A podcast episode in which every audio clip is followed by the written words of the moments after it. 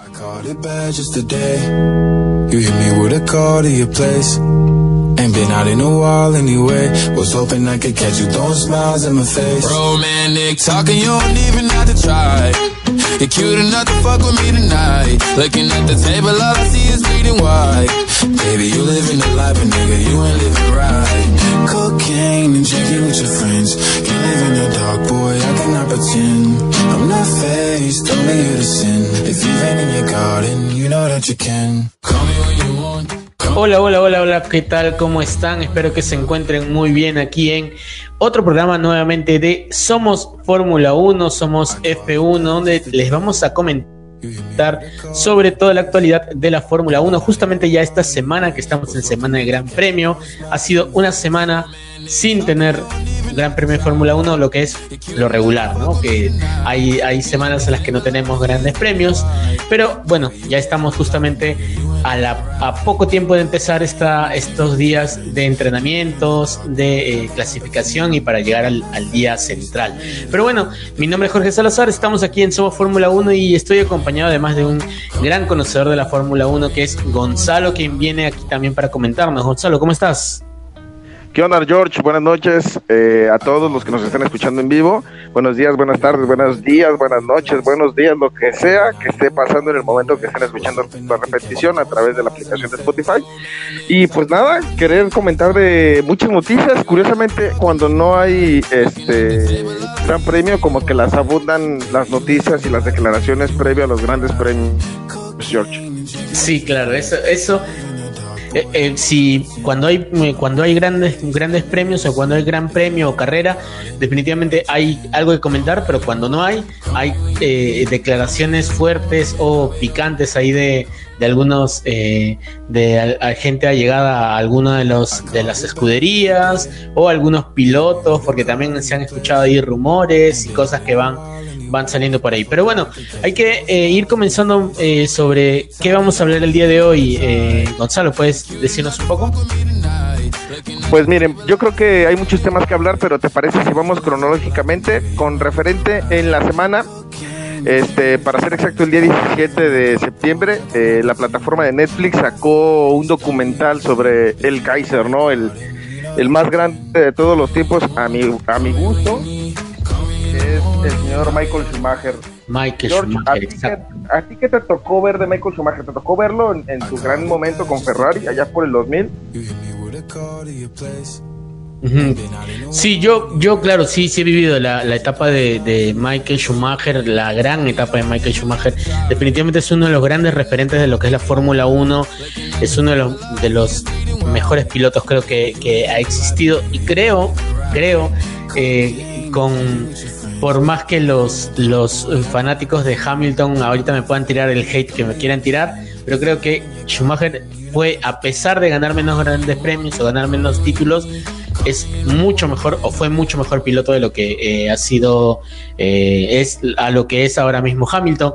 Lamentablemente no he tenido eh, la oportunidad de poder ver este documental que real, lo poco que he visto ha sido se ve muy interesante, pero sí espero que por por lo menos puedas comentarnos un poco, ojo sin spoilers para poderlo ver completo, pero que nos puedas comentar más o menos un poco el extracto de qué de qué va este documental y que nos anime sobre todo a la gente que es amante de la Fórmula 1 que definitivamente ya con el nombre Michael Schumacher ahí, los amantes de la Fórmula 1 lo van a ver, pero definitivamente hay detalles que nos van a llamar más la atención de la gente. Así que Gonzalo, te dejo para que nos comentes un poco, por favor. Mira, George, eh, es un documental que realmente me sorprendió mucho. Yo no soy muy fanático del, del, cine deportivo porque realmente no siento que se llevan a un punto donde lo único que haces es exaltar los logros de la persona o de la situación y lo haces ver como el héroe, ¿no? Y, y en este caso siento que es un documental bien logrado, equilibrado y no tanto sobre los, logros que haya tenido Michael Schumacher, sino desde el inicio, desde que maneja aquel Jordan, por la situación de, de ser un piloto de, de, reserva, que el Jordan carro verde, donde ahí es cuando se empiezan a dar cuenta, meter ese carro en una séptima posición y de ahí del avance que tuvo dentro de la Fórmula 1, de los dos campeonatos con Benetton y su enfoque en, la, en la etapa que tiene con Ferrari. No se enfocan con la situación de que era un piloto que dejó marcas, ¿no? Se ve y se demuestra el carácter que ha tenido, bueno, que tuvo, o que tendrá, o que tuvo. Es que yo no sé cómo mencionarlo por la situación del accidente que tiene Michael, porque aunque pareciera que está alejado de las cámaras y que lamentablemente bajo el incidente que tuvo allá en, en los Alpes, este, no sé cómo mencionarlo porque aunque lamentablemente sigue vivo, no se encuentra la mejor de sus capacidades y su familia se, ha encargado de mantener como los datos de su salud herméticamente. Entonces, me da gusto porque realmente cuando te pones a ver ese documental siento que es una carta de amor hacia el Kaiser. Eh, mencionan también, eh, en este caso, el mismo Michael hace mención de que si él no hubiera este estado en el, bueno, más bien si, si Ayrton Senna no hubiera tenido aquel accidente en el año de 1994, si no mal me equivoco, este, posiblemente hubiera podido ser campeón del mundo. Y es cuando te pones a analizar que para ese momento la parrilla de, de, aquel entonces era una parrilla muy competitiva, llena de grandes nombres y que el promedio de edad de los conductores de aquel entonces era de 27, 28 años y que un joven Michael Schumacher se robó los reflectores al tener una buena clasificación con un auto que hoy en día podría considerarse como un Haas o un Williams y hacer lo que hizo George Russell y que de igual manera era una persona que sí le importaban los títulos pero que le importaba más el, el resultado de cómo se obtiene a no que me lo den eh, escuchando una plática ahí entre amigos, me comentaba, ¿no? De que quién era más grande, si Hamilton o Michael Schumacher. Y creo que este, este documental te hace ver el por qué el Kaiser, a pesar de que tiene la misma cantidad de, de, títulos mundiales y una cantidad menor de, de pole position o de grandes premios, porque eh, Michael era más eh, o tiene más realce en la categoría, en la categoría reina, y yo creo que es por el hecho de que pudo haberlo ganado este, muchos más títulos si se hubiera quedado con el carro de Benetton, porque tuvo los dos campeonatos de manera consecutiva. Este, y por ende se pudo haber quedado otros dos años más y te aseguro que hubiera sido no solamente siete veces campeón del mundo, sino once o doce veces campeón del mundo. Pero en lugar de eso prefirió hacer el desarrollo del auto de Ferrari, que en aquel entonces eh, pues, lamentablemente no era un auto que fuera competitivo. Y te habla y cómo, cómo genera el desarrollo de los autos, o aquel año donde fue expulsado de la categoría por, bueno, de la suspensión las situaciones, el cómo era aguerrido, el que prefería no ceder la posición hoy que, eh, que hoy en día la mayoría de las carreras este, está pasando mucho esa situación ¿no? de las peleas entre pilotos, pero que en aquel entonces, aunque eran este, pilotos con menos sistemas de seguridad, eran unos leones dentro de la pista, ¿no? Entonces vale la pena verlo, si no lo han visto, de verdad véanlo si no conocen mucho del automovilismo, no importa. De verdad, vale muchísimo la pena porque conoces un poquito más de la historia. Te hablan de la grandeza de otros pilotos como Hakkinen, como Ayrton Senna, Alan Prost. Entonces, este, vale la pena de verdad para que, para que lo chequen en la plataforma de Netflix. Si no tiene, pues pueden ir a Cuevana. Los amigos de Bad Wolf estarán felices escuchando esa parte. Entonces, para que le den una checadita, George. Sí, claro, no. O sea, según lo que, claro, lo que entiendo es más, más lo ven desde un lado más interior, inclusive hasta un poco más humano del comportamiento de Michael, ¿no? Como, como, no tanto como el piloto ganador, sino más como el, la persona que busca, digamos, ser el mejor, pero eh, sacrificando ciertas cosas, ¿no? Como dices, la salida de Benetton, pasarse a, Ferrari para el desarrollo del auto. Entonces sí, la verdad es que parece muy interesante y definitivamente en ese tiempo, en ese tiempo, claro, como tú dices, estaba, por ejemplo, Mika Hakkinen, el propio Ayrton Senna, que justamente sí, eh, eh, le, diste en el clavo ese tema del accidente fue en el año 94 y, y, y bueno, y entre tanto piloto él logró este tener una un, ser destacar no sobre tanto piloto que tenía mucha más experiencia que venía de de, eh, tener además autos mucho más competitivos y a pesar de todo él, sacó el jugo al máximo a su a su nivel. Eso definitivamente va, va a quedar para para largo el, el tema este de, Schumacher y también es lamentable la situación actual, no se sabe nada. eh, inclusive con el pasar de los años se ha vuelto como que una leyenda, ¿no? Como que una no sé si una leyenda o una leyenda urbana o, no sé cómo calificarlo exactamente, pero se ha visto eh, este tema de que casi todos los años dicen que Schumacher murió, ¿no? Y por otro lado, también casi todos los años eh, se teje esta historia como media conspiranoica de que eh, Schumacher ya estaba muerto y que lo tratan de mantener por el tema de su de su nombre, que, que, tiene por el tema de los títulos, porque pueden facturar más, ¿no? Entonces, como que sigue siendo ahí un, tema a discutir y es lamentable no poder saber en realidad cuál es su estado real actualmente. Eh, pero bueno, eh, siempre creo que quedará como un símbolo ¿no? de, dentro de la, de la Fórmula 1. Pero bueno, eh, creo que ya ese tema de Schumacher, esperemos que todo el mundo pueda verlo. Yo espero que este fin de semana o estos días voy a poder verlo para, para tener más en claro este este documental. Eh, Gonzalo, coméntanos, ¿qué más, qué más, qué más tenemos ahora? Este, estos, estas dos semanas anteriores estábamos hablando de las críticas de Pierre Gasly hacia el chiquito bebé, así, hacia el, viejo sabroso, por la, por la ocupación del segundo puesto de Red Bull, ¿no? Y, y yo te lo había dicho a ti, Jorge, y se lo había dicho a muchísimas personas que era el niño llorón del asiento, ¿no? De, es que no me dieron el asiento, es que he hecho mejor, es que he hecho esto y es que he hecho el otro. Hoy, eh, al día de hoy, Christian Horner por fin habla y hace mención de que ni siquiera Checo Pérez tiene el asiento asegurado para la temporada 2023. ¿Por qué hace mención a esto? Yo siento que es como para ya cállate y ponte a trabajar porque lo está haciendo bien con la escudería de Alfa Tauri y creo que está tomándose su, sea, lo está escuchando, pero es también como de ya bájale a tu, a tu desmadre y enfócate en dar los resultados que se necesitan, ¿no? Porque pues al final de cuentas, aunque son dos escuderías diferentes, son dos escuderías que están empatadas este, a conseguirle el logro de uno del otro, ¿no? O sea, aunque por ejemplo en Alfa Tauri sea una escudería que se maneja de manera independiente y pertenece a la misma rama de Red Bull, pues sabemos perfectamente que lo que utilizan son sus pilotos para brincarlos al asiento principal de ahí ha salido un Sebastián Vettel, de ahí ha salido un, un, Max Verstappen, de ahí salió un Alex Albon. Entonces, no siento que, esté mal el que lo mencione Christian Horner, ¿no? que ponga a disposición del, trabajo eh, de cada uno el asiento para el 2023. Pero Jorge, aquí yo voy a poner un punto sobre la mesa. ¿Ya?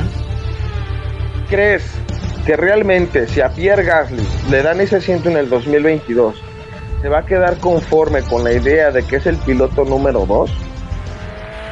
Eh, primero que nada, yo creo que este dependiendo a quién tenga al costado, que lógicamente yo sigo creyendo que va a mantener aún a Max Verstappen. Yo dudo mucho que o en el 2022 o en el 2023 aún eh, no vaya a seguir Max porque tiene todavía para rato y serían tontos los de Red Bull si lo dejan ir.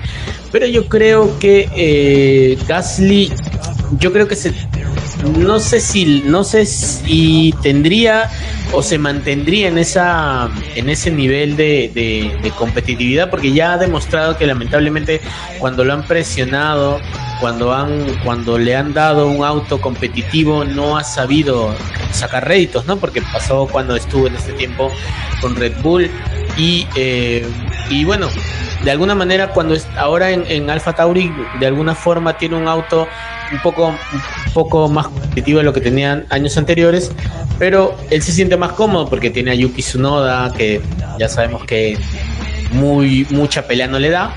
Entonces, él yo dudo mucho que pueda soportar la presión de ser el piloto número 2. Tal vez inclusive pueda, si llega a tener esa posición, inclusive pueda llegar a ser o tener problemas con, Max Verstappen, porque definitivamente al, punto en el que está ahorita, al punto en el que se encuentra el propio eh, Pierre, él quiere ser el, eh, quiere figurar, ¿no? Por eso es que tanta declaración, por eso es que habla tanto, por eso es que reniega tanto, ¿no? Quiere figurar y entonces lamentablemente eh, se enreda él mismo con, lo que va haciendo, mientras lo que va diciendo. Y yo difícilmente lo veo. ¿Tú crees que pueda él ser un buen piloto número 2 ahí en, en Red Bull? No, la verdad es que no. Mira, eh, ahorita él está disfrutando de la gloria de estar en Alfa Tauri porque todo el mundo sabe que las actualizaciones de motores, de los paquetes aerodinámicos, de la actualización de la unidad de potencia no van a la par nunca. Y el claro ejemplo es cuando empezó esta temporada con Red Bull, si te fijas, Checo y Max estaban como al nivel. Los dos autos estaban competiendo. O sea, era el mismo auto para los dos al inicio de la temporada. ¿Verdad? Lógicamente en el proceso de adaptación de Checo con el auto, lo que tuvo que hacer fue pues ir desarrollando, el pidió cinco carreras, a la sexta carrera les da el podio, pero conforme fue avanzando y que vieron en Red Bull que tenía la posibilidad Max de, pelear por ese campeonato de, de, perdón, de campeonato del mundo, ¿Qué fue lo que hicieron? Pues lógicamente le, así es, le empezaron a meter pues más billete a Max, no a, no a Checo. ¿Por qué? Porque sabían que el campeonato del mundo era para Max, para él se construyó el auto, para él se desarrolla. Entonces, él, en este caso a Pierre Gasly, pues le están metiendo a él las actualizaciones porque es un piloto más constante que Yuki Tsunoda. Claro. Entonces, lógicamente se ve beneficiado bajo estos términos. Pero si lo pasan otra vez para Red Bull, va a querer las mismas actuaciones, eh, actualizaciones, perdón, y los mismos eh, caprichos que pueda tener Max. Y ahí es cuando, lo voy a decir aquí, este, como lo decimos vulgarmente en México, cuando la tuerza, eh, la, la burra tuerce el rabo, ¿no? ¿Por qué? Porque va a querer en este punto que se le den privilegios que no se ha ganado, claro. que no ha demostrado. O sea, va a subir y va a volver a hacer el mismo tipo de berrinche, va a decir, es que quiero el puesto de Max y yo quiero ser el piloto número uno. Y creo que ahí tiene una ventaja Checo Pérez comparado con lo que han pasado con anterioridad Daniel Ricciardo, Pierre, este, Pierre Gasly y Alex Albo, ¿no? Que fueron personas que tuvieron la posibilidad y que no entendieron su puesto como segundo piloto, que no estaban dispuestos a ceder la oportunidad. Hoy Checo es consciente que él tiene que trabajar para el equipo, cosa que los demás no, los demás tienen esa hambre y esos grandes egos, pero Checo si te pones a analizarlo, en las carreras a Checo le dicen, ¿sabes qué? Eh, en la carrera de, Italia, Checo traía mejor ritmo de carrera que Max y sin embargo fue el sacrificado para que Max tomara el rebufo y lo pudieran posicionar en una posición, eh, valga la redundancia, en, en una situación de la parrilla mucho más accesible para todos, para Max. Entonces él fue el sacrificado y aún así aún siendo el sacrificado, pudo haber tenido un podium si no hubiera tenido esa penalización de los 5 segundos por no devolver la posición a Charles Leclerc. Entonces, si Pierre Gasly está dispuesto a sacrificar esa segunda oportunidad por el bien del equipo, bienvenido sea la escudería de Red Bull, ¿no? Pero si él viene a querer demandar algo que no se ha ganado, creo que tiene que empezar a cambiar la mentalidad y entender que el puesto no es para él, sino para Max Verstappen.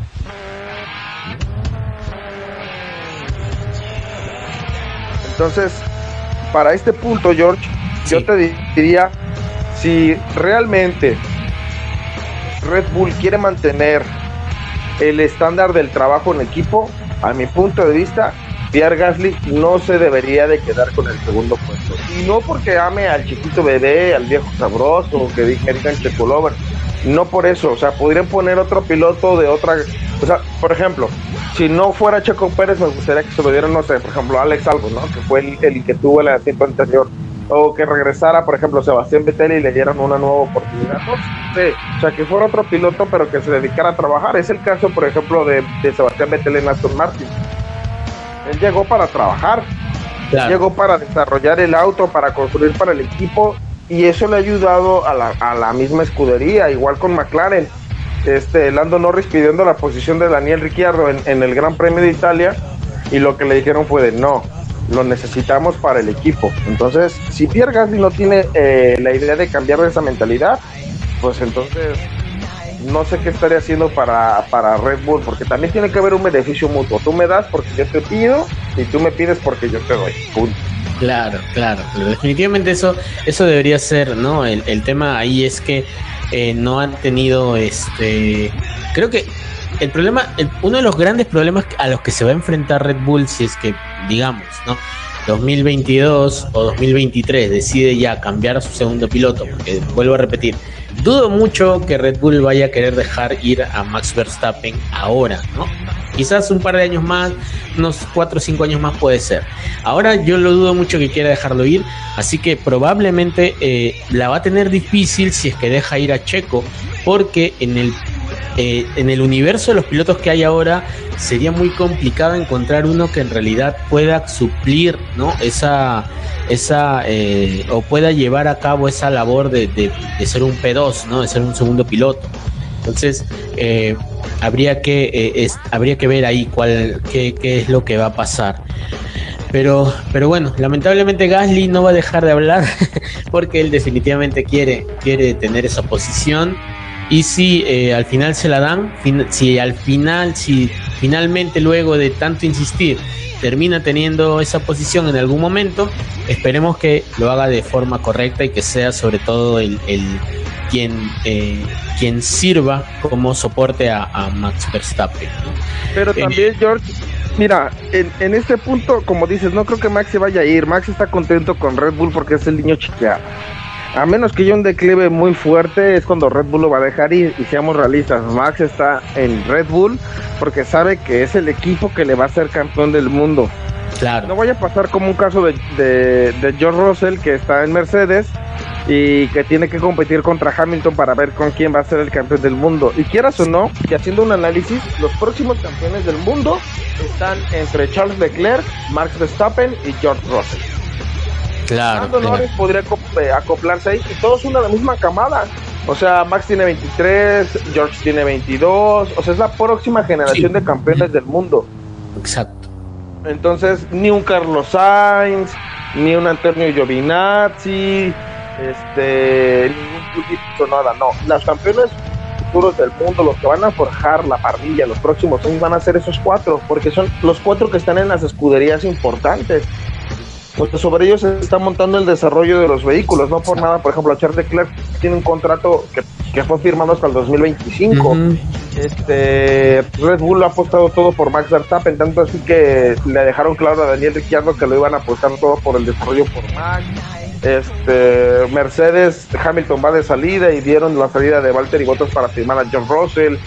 Entonces, más bien creo ahí que Pierre Gasly quiere meterse en esa pelea y aunque es más o menos eh, de la edad, tiene creo que 25 años Pierre Gasly, Pierre Gasly tuvo su oportunidad y la tuvo que haber desarrollado y no me van a decir es que le dieron la mitad de la temporada para el desarrollo del coche. A ver, tienes un auto que es similar al que tienes en la parrilla principal. Lógicamente no con el, con el mismo kit aerodinámico, ni con el paquete de mejoras, ni nada, pero es muy similar. Pues es un auto que tiene como continuidad en el proceso. Es como, por ejemplo, con George Russell y Mercedes, que Williams maneja un, motor eh, Mercedes y en la primera vez que George Russell manejó ese Mercedes, lideró la carrera gran parte del, Gran Premio. Entonces tuvo que haberte notado porque no tenía mucha diferencia. Es como si, ah, vengo de un motor Ferrari y me paso un motor Honda. O sea, cambian radicalmente, como dirías, no, pues sí tiene el proceso que fue, por ejemplo, el caso de, de Choco Pérez, ¿no? Que venía de una motorización Mercedes y tuvo que adaptarse a una motorización Honda, que la, que la gente decía, nah, pues es que cómo se va a andar mejorando, no, pues tuvo que tener un proceso de adaptación porque tienen protocolos diferentes. Tienen procedimientos diferentes de manejo. Entonces, ahí creo que Pierre Gasly está exigiendo algo, pero porque realmente ahorita le están dando un coche que todas las mejoras van para él. Entonces, ¿qué va a pasar cuando no le den esas mejoras? Pues lógicamente va a volver a hacer su berrinche y si, vuelve a hacer su berrinche lo van a volver a sentar y va a empezar a decir y ahora sí se va a romper todo. A menos que el viejito Helmut Marco le esté lavando el coco lo ponga otra vez como el piloto estrella. sí, sí, también Helmut Marco también ha tenido algunas declaraciones. Pero bueno, eh, ahora desde Controles nos, dicen, nos mandan a boxes, así que vamos ahora con una canción, un intermedio musical y desde los boxes.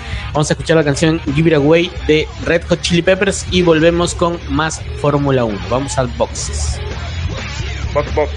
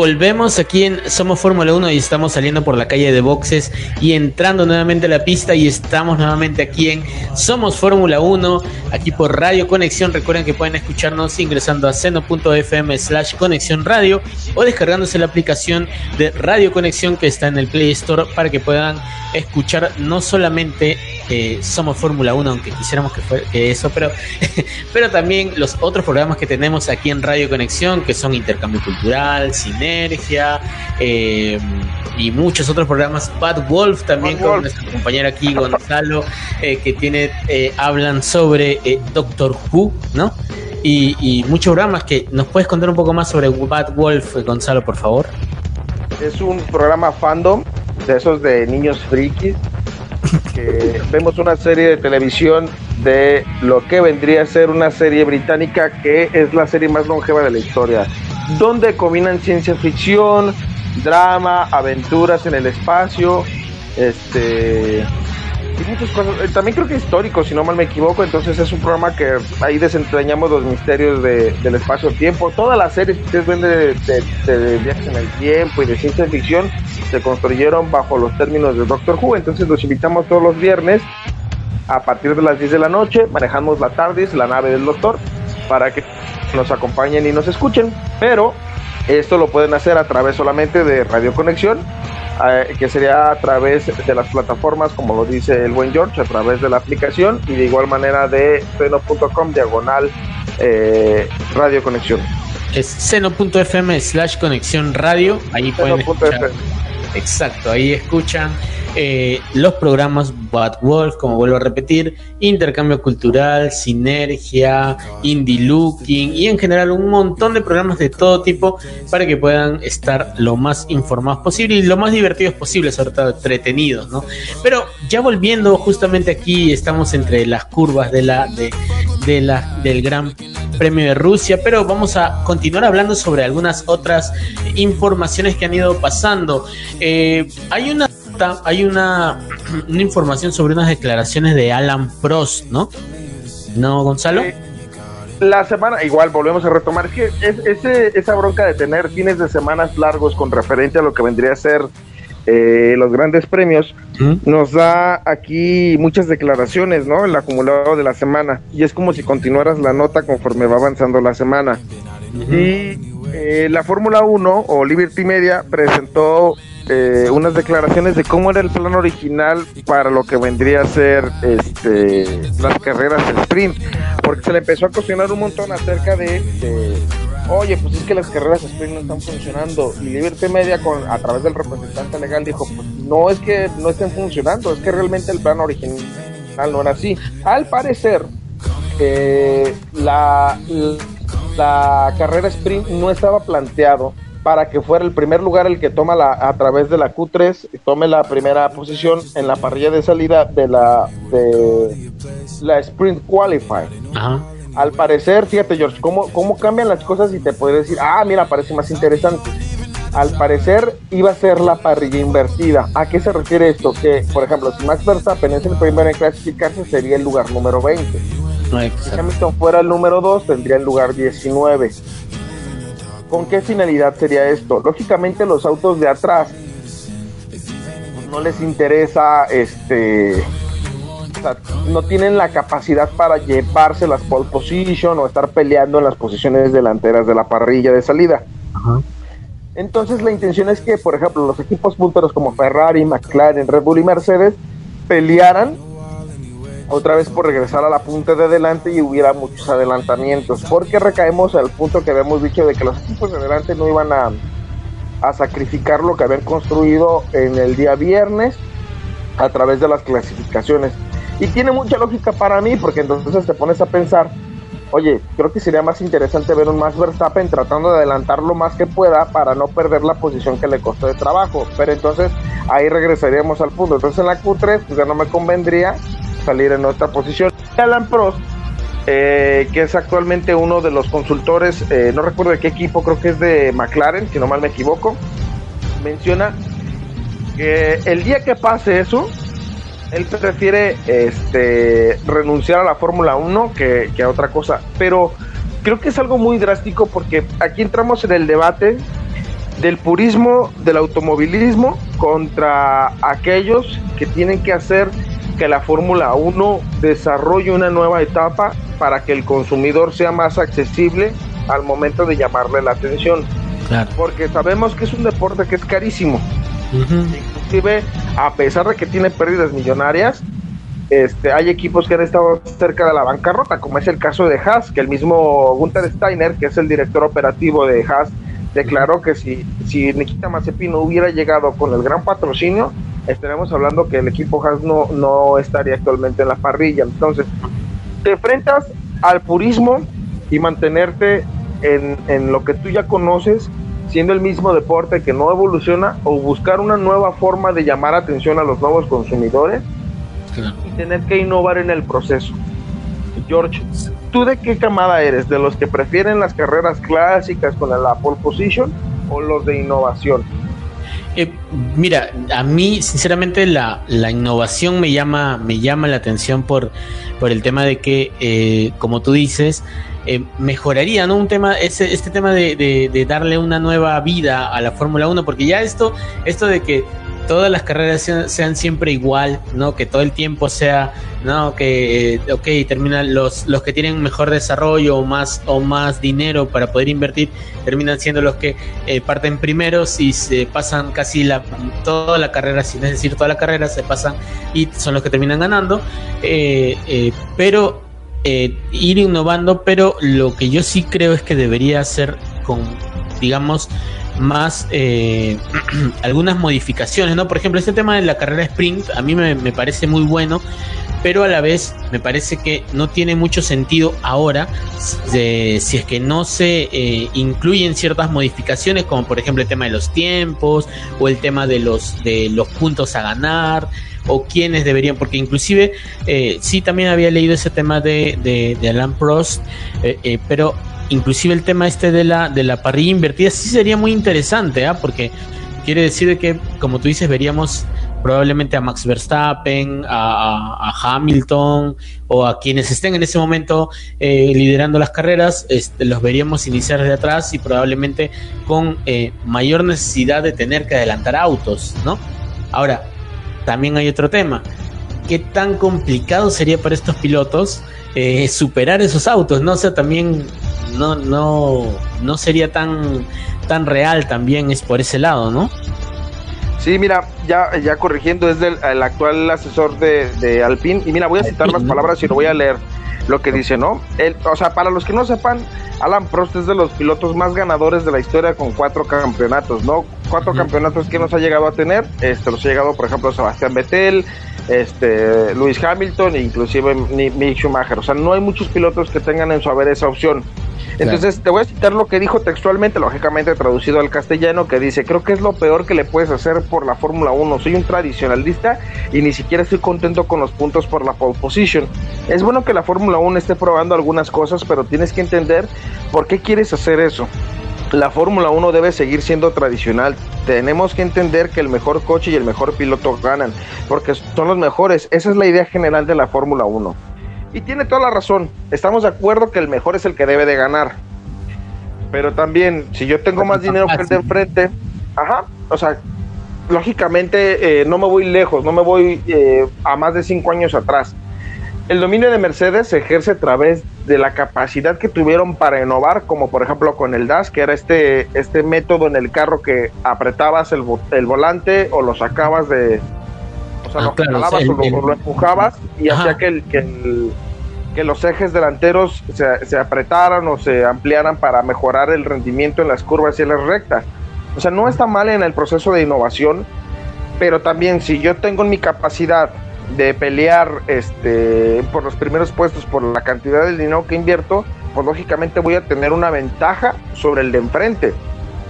Si quieres tocar un punto de tradicional, no me voy lejos con el, bueno, sí, pues técnicamente ya me voy lejos porque estaría citando este a, a, uno de los pilotos también este ganadores de, de campeones del mundo, que es Nicky Lauda.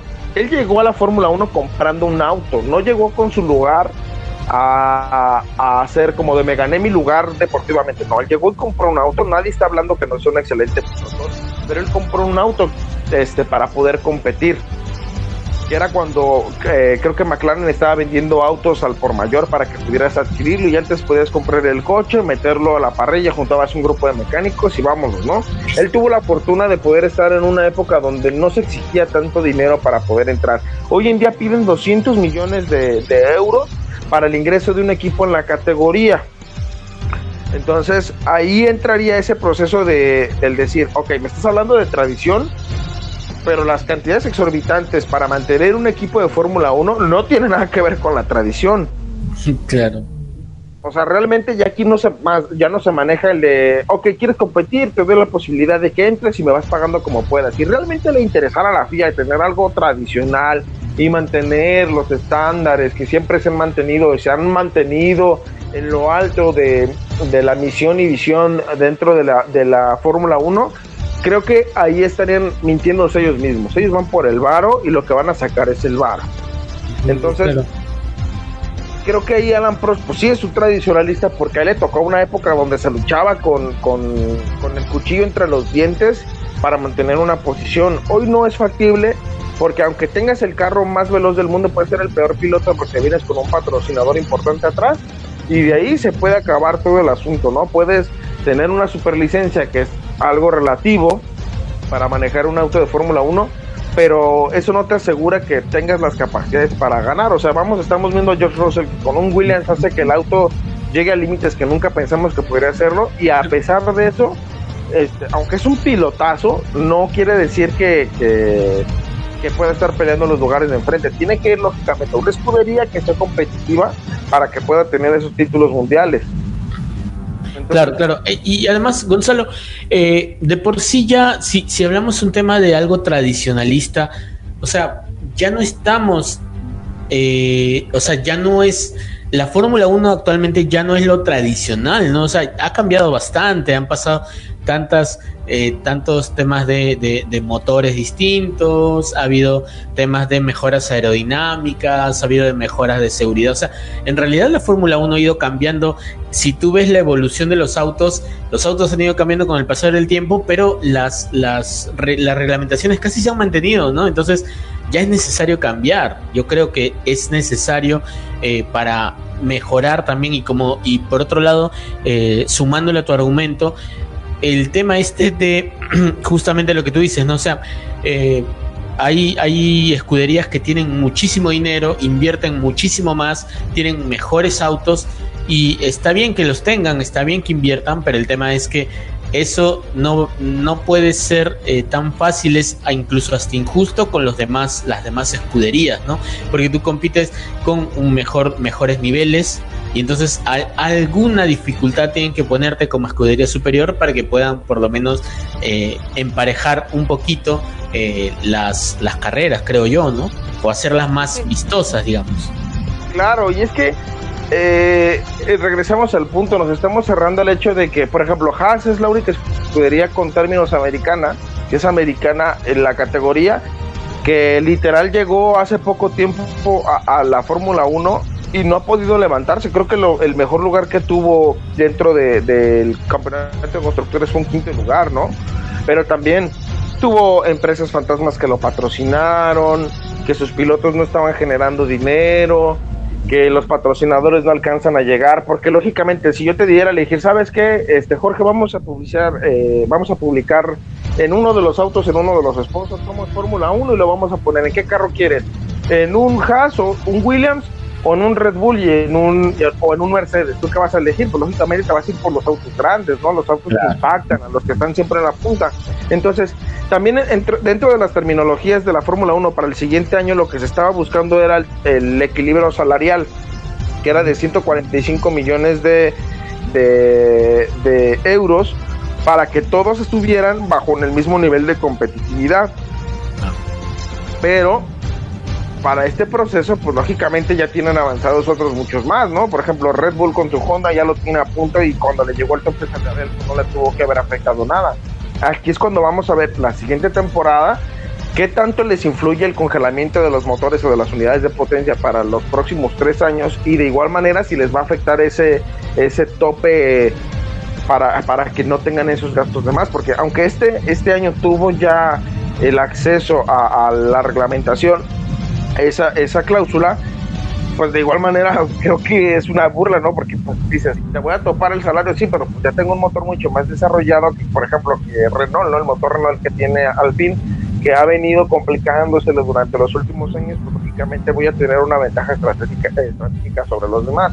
Será cuestión de ver en la próxima era, a partir del próximo año y de la temporada que viene, ver cómo afecta directamente a las escuderías. A la Mary nos sorprende y termina siendo un Williams y un Haas o un Alfa Romeo los punteros y los demás están yendo al carajo, ¿no? Claro, claro, claro. Bueno, pero igual yo creo que eso mucho depende de eh, también, va a seguir dependiendo igual al final de este tema económico, ¿no? Porque, por ejemplo, este, este, esto que, que se ve, ¿no? Justamente con el tema del techo presupuestario y todo eso, este, tú ellos ponen, fijan un techo presupuestario, pero si tú empiezas a ver el techo presupuestario, eh, si bien es, es, el mismo para todos, pero para un, para un eh, Red Bull o para un Mercedes, llegar a ese techo presupuestario es pucha súper fácil, ¿no? Pero, si nos vamos, nos, vamos al lado de un Haas o de un Williams, ese techo presupuestario está definitivamente lejísimo de lo que ellos en realidad van a terminar gastando. Aunque bueno, Haas ha gastado mucho más con este tema de que sus pilotos se han estado accidentando casi cada gran, todos los grandes premios han habido accidentes de ellos, ¿no? Entonces, eh, igual sigue habiendo una, una especie de desigualdad, ¿no? Entre, entre quienes tienen más para poder invertir contra, contra los que tienen menos y que se nota, se nota en pista, ¿no? Porque prácticamente los Haas corren el uno contra el otro. Entonces se nota que hay una diferencia ahí, ¿no? Sí, claro, y además, eh, eh, repito lo mismo, o sea, el mismo Gunter Steiner dijo, ¿sabe qué? El año 2020 casi no la librábamos, o sea, y ellos mismos lo mencionan, para la gente que de verdad no, no tiene idea de la capacidad que tiene Mercedes para comparar este, las escuderías, o sea, y me estoy yendo a Mercedes porque es la, la, la última escudería campeona contra la escudería que actualmente es la más la más baja de la parrilla, ¿no? Que no tiene ni un solo punto. Que no tiene ni un solo vean, o sea, cuando estén viendo la transmisión o las repeticiones o lo que quieran ver, vean la cantidad de gente que tiene cada uno de, en, en, su, equipo, ajá, en boxes, y se van a dar cuenta que es muchísimo la diferencia, ¿no? Sí, claro. O sea, aunque tú digas, no, es que tienen poquita gente, o sea, se habla de millones de pesos. Y, me hace recordar el caso de Racing Point cuando entró con, con el asunto de... Eh, cuando, cuando el dueño de India Force entró con procesos de lavado de dinero y de toda esa situación, que inclusive Checo Pérez tuvo que eh, demandar a Racing Point para que entrara en el juicio de acreedores. No sé si recuerdas esa situación. donde no tenían el dinero para pagarle a Checo, pero Checo decía, pues no hay bronca, si no me paga, pues, pues no me pagaron y ya no, solamente busco otro asiento.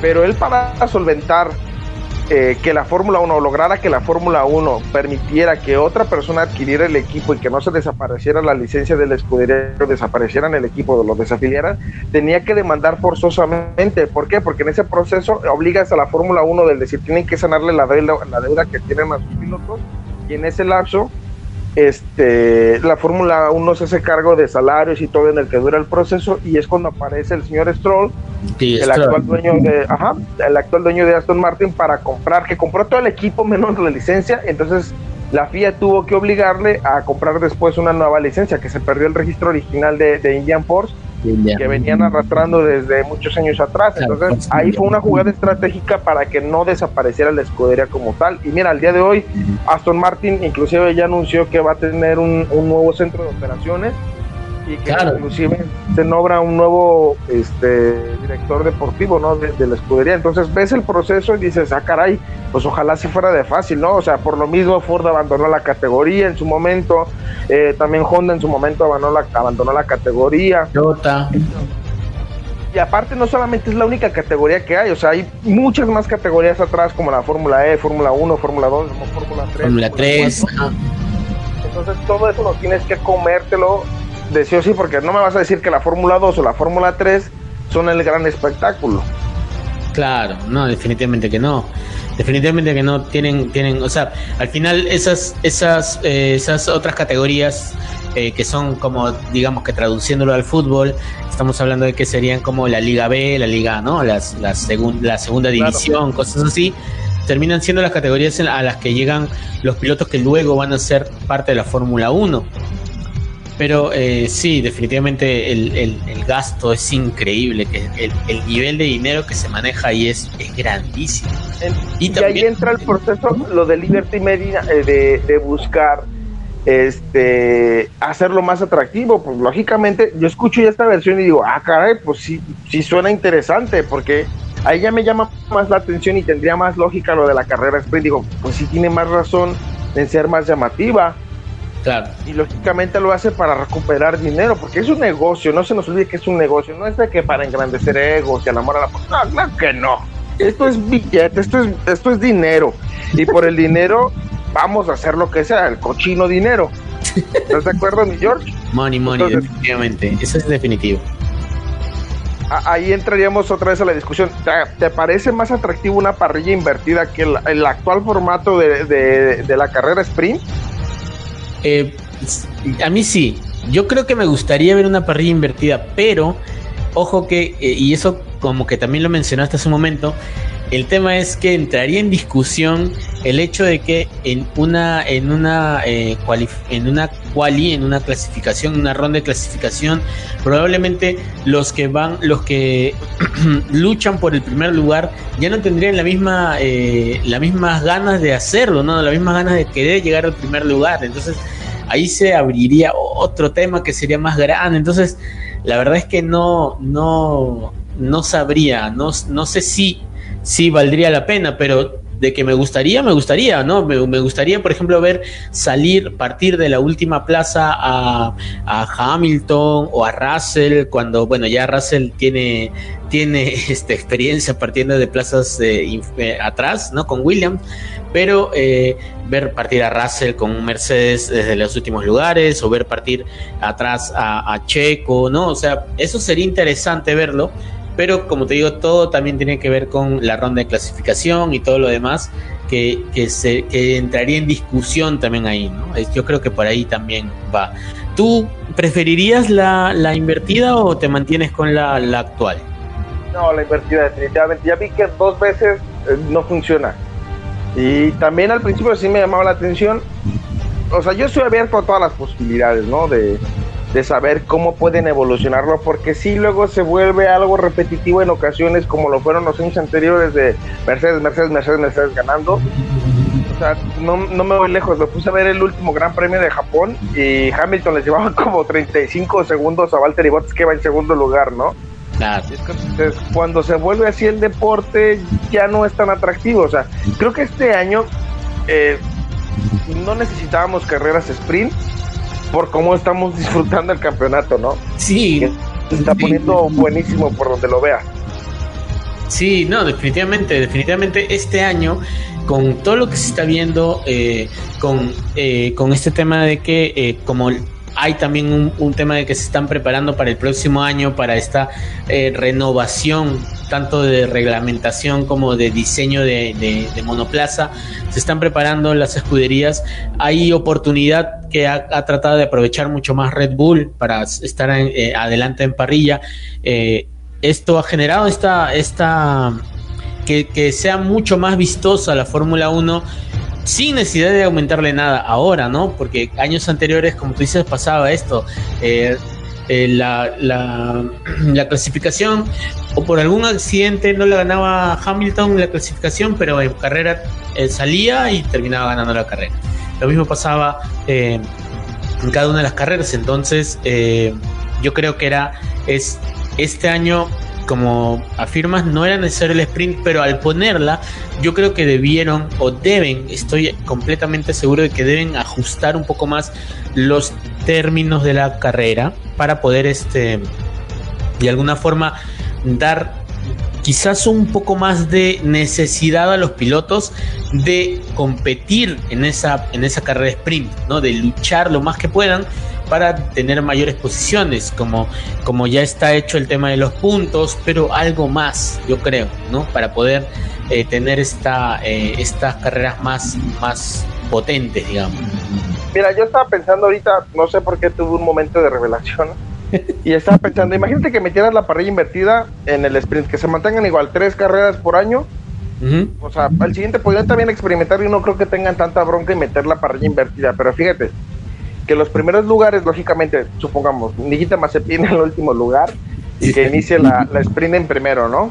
Y que a los tres primeros se les dé, de la, de la finalización de la carrera sprint, que se les dé la posibilidad de los igual de los puntos, está bien, pero a los tres últimos se les dé una penalización por tiempo. ¿Qué te parecería? ¿Cómo, cómo, por descuento de puntos. Imagínate que el primer lugar. Una penalización? O sea, no sé si de puntos o de tiempo.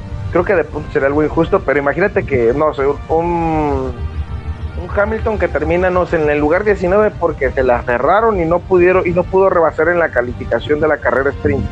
Claro. Entonces es como de, ya tienes un handicap de 5 segundos para iniciar la carrera. Mm, ah, bueno. sería también como interesante, ¿no? Por decir, que una penalización de 5 segundos por quedar en último de la carrera sprint. Claro. Claro, claro. a los pilotos. Claro. O, claro, introducir, no sé, cualquier cosa que haga que se les uno por un lado que sea más interesante el hecho de ganarla por lo menos la sprint o que sea más, más interesante la carrera, como por ejemplo ese tema de los 5 segundos, o iniciar desde boxes si es que eres último, no sé, alguna cosa que haga que eh, esto eh, tenga más sentido, ¿no? Porque la carrera sprint al final, ya, al fin y al cabo, yo no le he visto más sentido que eh, la, la clasificación normal no le he visto más, más, digamos que una diferencia que haga que la gente, llamar la atención de la gente, porque en realidad lo único, que te han terminado haciendo es tener dos clasificaciones, por así decirlo, no dos clasificaciones, porque está la, la ronda de clasificación para el sprint y en el sprint odd es una, una mini clasificación para la carrera final, pero no hay, no, o sea, sin sentido, ¿no? O sea, porque ya si te clasificaste en la ronda de clasificación,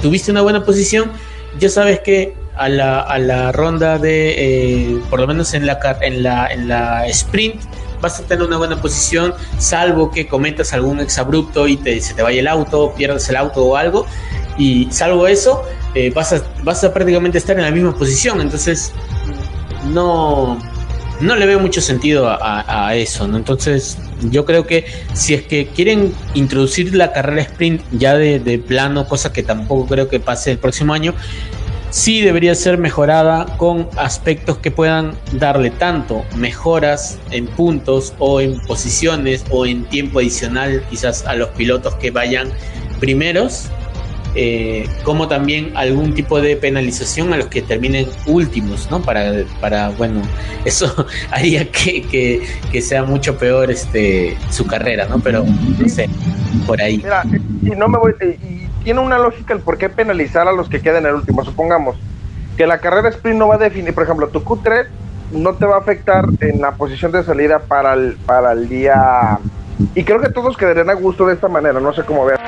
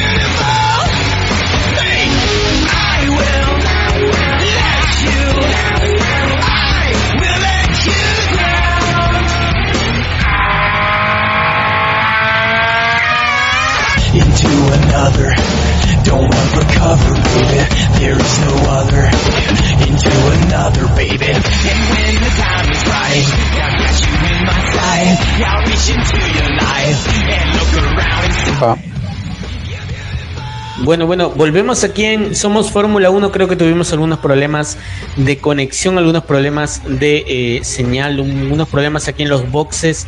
Nos llamaron. Creo que Mazepin se estampó ahí con, con alguien en, en el camino.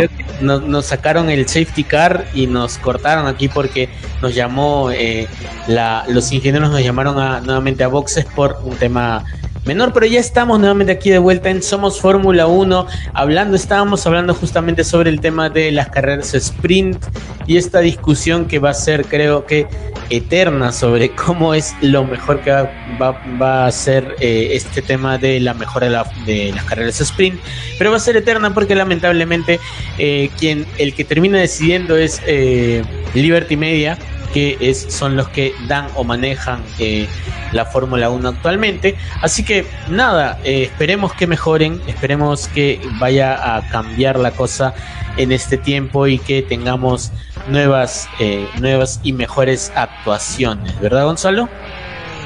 Pues esperemos que, que sea todo por el bien del deporte. Si las cosas salen bien y funcionan, adelante, sean bienvenidas. Además, pues eh, estamos eh, en el punto de o te renuevas o mueres, ¿no? Entonces, pues de aquí en adelante Liberty Media tiene que jalar, pero esto nos lleva al siguiente tema.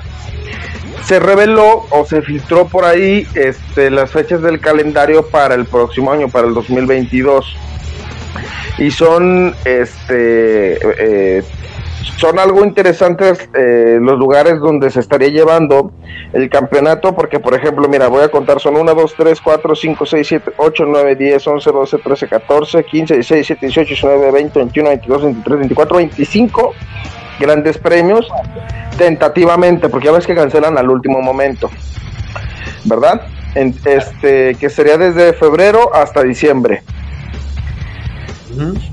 Entonces, este, lo que se refiere, por ejemplo, aquí en el caso de, aquí ya viendo el calendario, este, hay premios que hacen su debut, por ejemplo, como Miami, este, Japón regresaría, eh, Brasil, Abu Dhabi, este, Barcelona, Bahrein, China, Barcelona. Barcelona. ¿no? Barcelona tampoco no estaba, ¿ya? al parecer es con lo que se inauguraría, entonces es lo que parece interesante porque a partir de aquí Zach Brown, el, el jefe de McLaren, menciona, metió en una petición de calidad de urgente que se discute en la próxima sesión de, de jefes de escuderías, el hecho de que no se puedan correr tres carreras de manera consecutiva porque es muy pesado para ellos. Mencionan que porque es muy pesado llegar el fin de semana, armar todo el equipo, el motorhome, eh, los pits, este, descargar, poner, acomodar, para que en cuanto se acabe la carrera empiecen a desmontar, porque tenemos que estar allá el próximo jueves, ¿no? Dice que es muy pesado para ellos. Pero soy honesto, eh, George, se me hace demasiado egoísta de mi parte pensar esto, pero a mí no me interesa. Yo quiero ver Fórmula 1 y si es posible cada domingo, ¿no? Claro, claro. No, no. Mira, ha habido, ha habido ya una experiencia con este tema de tres carreras eh, seguidas, ¿no? Que ha sido las, las, este, estos últimos tres gran premios que hubo, pues, ¿no? Que fue el de Holanda, el de Italia y el de Bélgica, ¿no? Que fueron casi, sí, fueron seguidos, ¿verdad? Fueron los fines de Sí. semana consecutivos, fueron los tres. eh, y que bueno, digamos que en Bélgica fue este fue, como se dice aquí en Perú, fue mantequilla, ¿no? Porque no, no hubo gran premio por el tema de las lluvias. O fue, sí, claro, fue, fue Bélgica, ¿no? Eh, y entonces, Sí, este, Bélgica. Bélgica por el tema de las lluvias. Y entonces, de alguna forma, tuvieron un poco más de tiempo, pero sí, la verdad es que sería genial, ¿no? Sería, definitivamente sería muy, muy bueno tener tres carreras juntas eh, y, no perderse tanto tiempo, porque al final, este, hay siempre, hay, había veces que entre dos, dos, grandes premios había una semana de descanso, dos semanas, y sobre todo teniendo en cuenta que también hay un parón, ¿no? Hay un paro que es normalmente en verano, allá en, por Europa creo, que es en, a ver, déjame ver, Creo que... Aquí lo tengo marcado, que sería aproximadamente eh, del 31 de julio, que es el último premio del próximo año, al 28 de agosto de Bélgica, que sería Spa-Francorchamps. Entonces, pues es técnicamente un mes, porque es la obligación que se les tiene que dar como por descanso. Pero también que se quejan si no les pagan este dos dólares, tres dólares, o sea, se llevan millones, o sea, si a ti y a, eh, si a ti y a mí nos dieran la posibilidad de formar parte de algún staff de alguna escudería y te dijeran, te vamos a pagar cinco millones, pero vas a andar en frega todo el año. Tú dirías, no, pues es que yo quiero mis vacaciones, yo quiero mi horario laboral de ocho horas. ¿Tú crees que le des eso? Claro que no. No, definitivamente, claro que no. Yo, yo quiero ir, quiero ir estar, no importa, póngame mis 5 millones, pero quiero. sí, definitivamente. No, definitivamente, o sea, eh, eh, es sí, probablemente pueda que sea más, más tedioso porque en realidad es, ¿no? Armas todo, llegas y al termina la carrera a la hora que termine y tienen que, ni bien terminan, tienen que empezar a desarmar todo e irse nuevamente para eh, hacia otro país, ¿no? Entonces, yo, pero yo creo que, por ejemplo, eso, eso se podría arreglar si es que ellos quizás eh, hacen como que un mapa de, países cercanos, digamos, ¿no? Para, para que el movimiento no sea tan, tan, tan de eh, brusco, ¿no? Aunque igual, mira, yo veo, por ejemplo, Bahrein, Italia, Portugal, ¿no? O sea, son todo es en Europa y el movimiento no sé qué tan complicado sea, ¿no? O qué tanto tiempo les toma, ¿no? No, no sé, la verdad. O, tan fácil, pues contrata más personal, que tengas, por ejemplo, un equipo A, un equipo B y que solamente los principales se tengan que mover, que sean más accesibles, por ejemplo.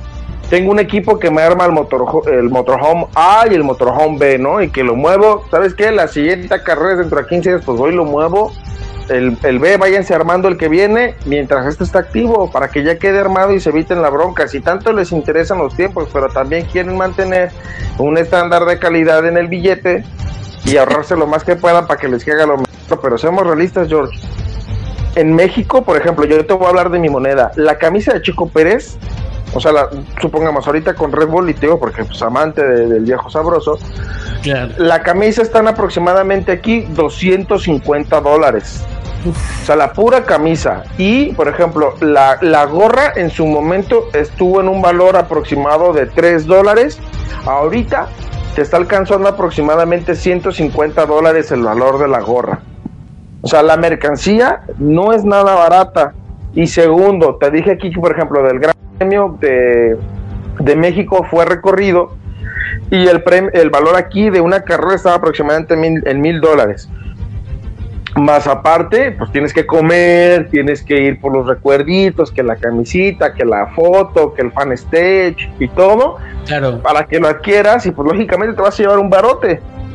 Pero si te cancelan, pues nadie te asegura que te va a regresar el dinero, que fue lo que terminó pasando aquí en esta, en esta semana anunciaron que el fan access de la Fórmula 1 en México lo van a cancelar. Mm, Entonces, ¿qué va a pasar con ese dinero? Pues lo voy a perder. Entonces creo que también ahí tendría que haber más bien la obligación de, ok, me estás pidiendo que tenga una menor cantidad de carreras por esta cantidad, ok, te la paso de que sean uno o dos carreras consecutivas y las tres carreras, pues que no, ¿no? Pues nada más amplía el calendario, que creo que no les molestaría para nada. Y segundo, este obliga a las pistas a que no cancelen, porque cuántas veces no hemos cancelado, no han cancelado las pistas, o sea, los grandes premios. Sí, pues claro, no, definitivamente eso también ha sido otro problema, ¿no? Pero bueno, eh, en realidad este año por un tema de eh, estos años, o el año pasado y este año por un tema también de la pandemia, es que se han, se han, pasado las cancelaciones. Otros años también ha habido, pero creo que es menos.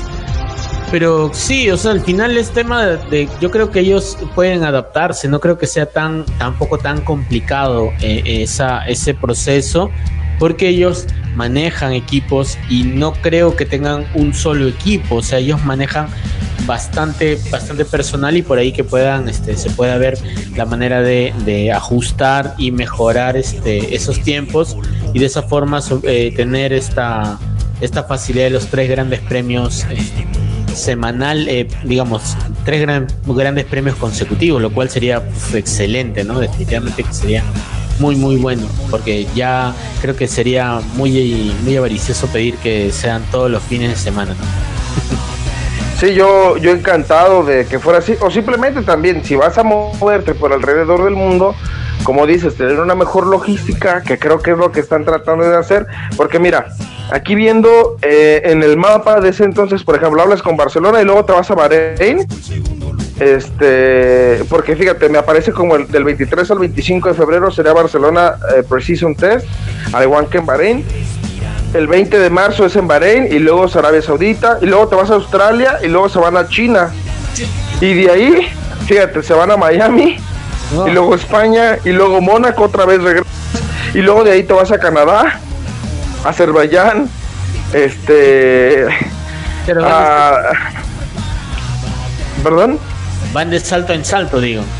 Sí, o sea, como que alguien les dijo, voy a agarrar los países que me vayan saliendo la tómbola y los voy a ir armando, ¿no?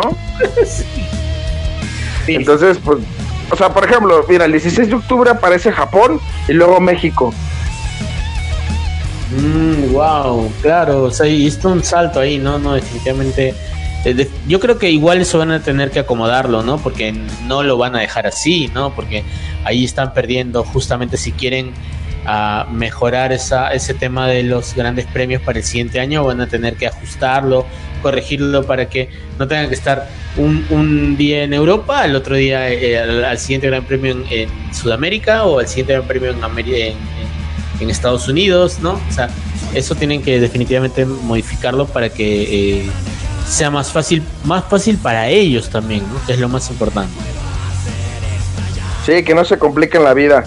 ¿Qué te parece si vamos a escuchar una rolita que nos pueda aprender y, hacernos salir del, área de boxes para arrancar a la Q3 en la parte final de la clasificación y dar ya por eh, último tema y para ya cerrar por el, eh, con el preanálisis del, del Gran Premio de Sochi allá en Rusia para que ya empecemos a darle eh, las últimas vueltas a este gran circuito.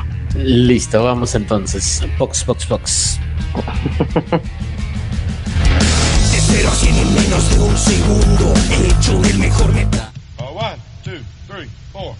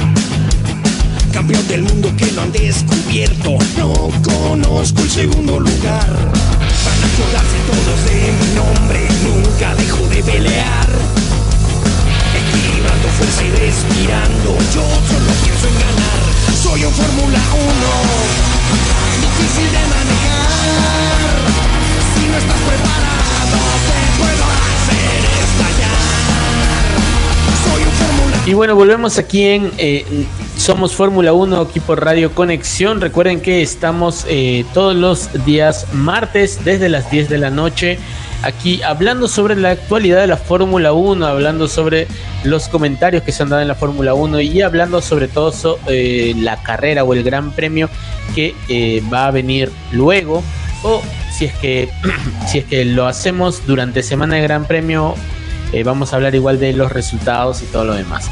Pero bueno, vamos a ahora a hablar un poco más sobre eh, qué vamos a conversar ahora. Coméntanos un poco va a ser ahora sí nuestra previa del Gran Premio de Sochi. Mira, es un circuito que creo que, que, rivaliza con el Paul Ricard, que dice allá en Francia, que dicen que son circuitos aburridos porque son circuitos donde no hay mucho adelantamiento. Pero ahí te van, mira, unos datos de, la carrera, ¿no? De, del circuito para que la gente que no lo conozca se dé más o menos una idea. Eh, es un circuito que tiene una longitud de 5 eh, 5.840 de 84, perdón, 5.84 kilómetros. Eh, de este mismo son un total de, de, vueltas de 53, o sea, se van a dar 53 vueltas para definir al campeón del Gran Premio. Eh, la distancia total de la carrera entonces va a ser este 309.74 kilómetros.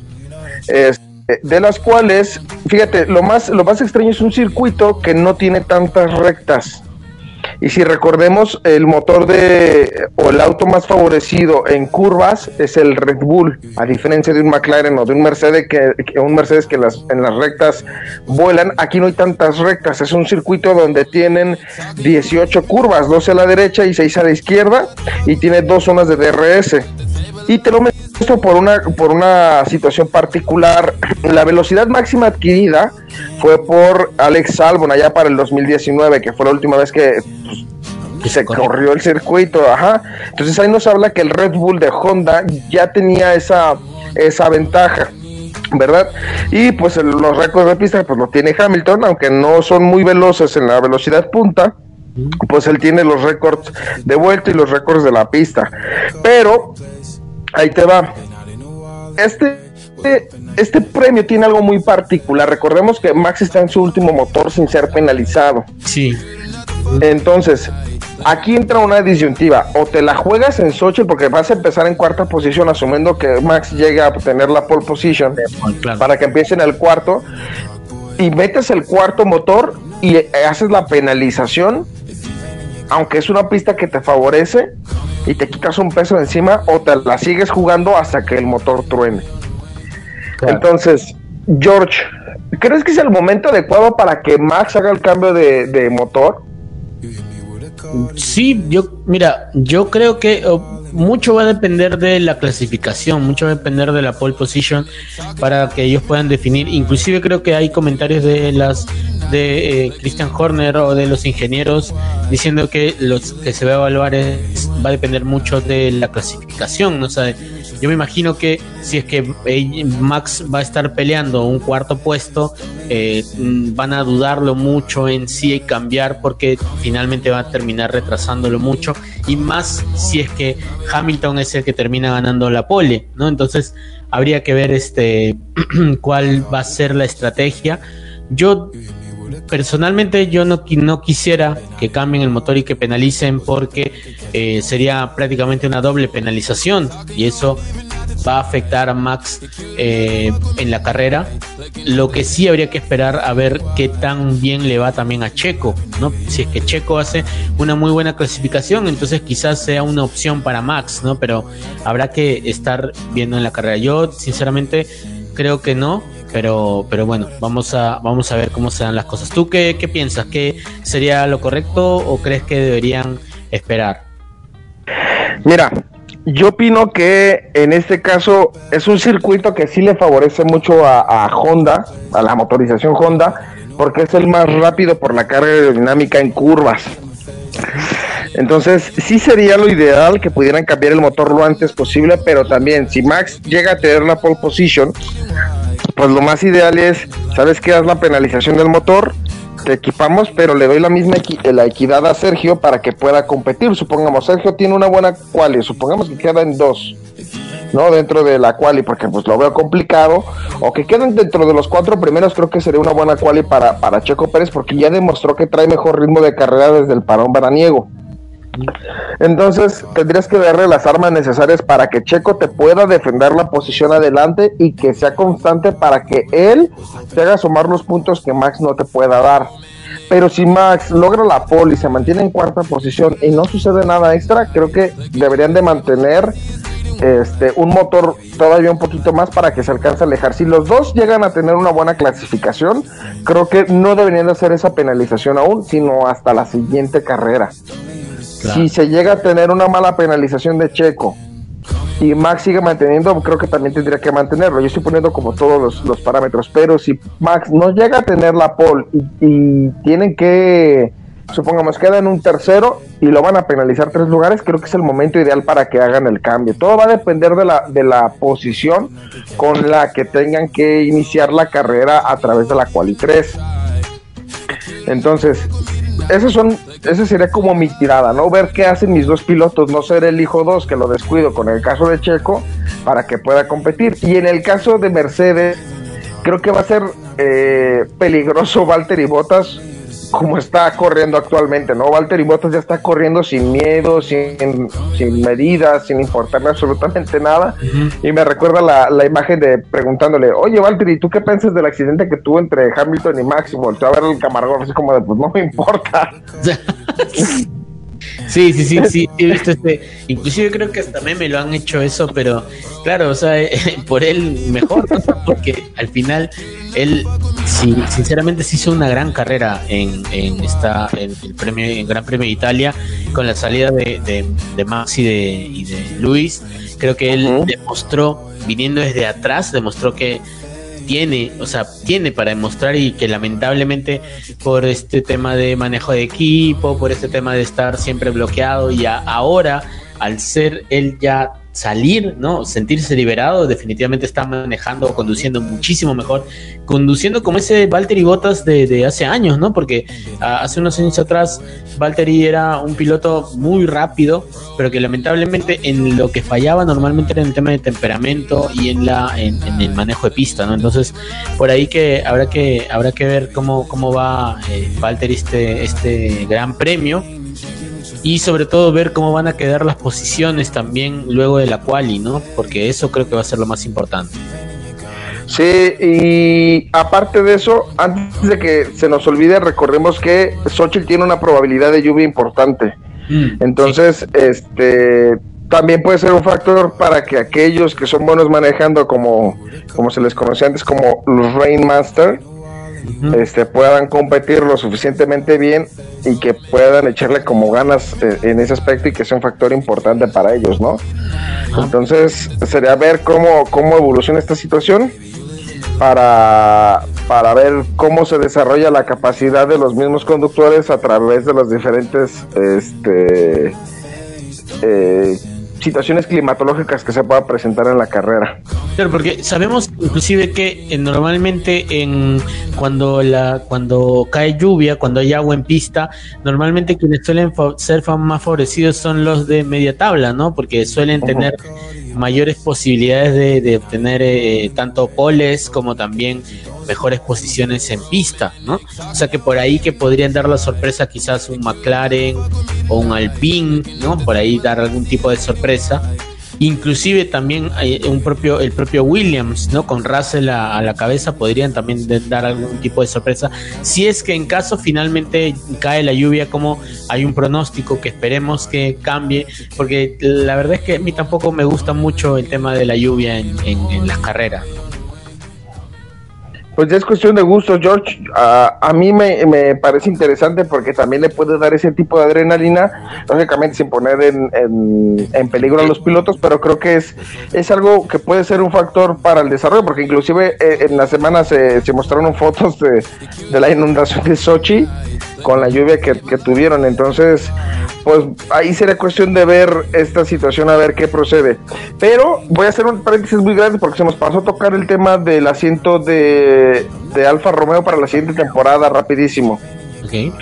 Este, no sé, se han escuchado rumores de que el posible próximo piloto de Alfa Romeo no va a ser Antonio Giovinazzi, sino va a ser Wang Yu Shu. no sé si así se pronuncie, yo creo creer que sí. Es un piloto chino que, pues, al parecer es el que se va a quedar con el puesto de Antonio Giovinazzi, tiene 22 años y es eh, tendría mucho sentido por la filtración del calendario que se viene del próximo año donde aparece China y que al parecer viene con un patrocinador importante. nada más para mencionarlo rápido porque la verdad no lo brincamos, se nos fue el rollo, fue campeón de la Fórmula 3 asiática.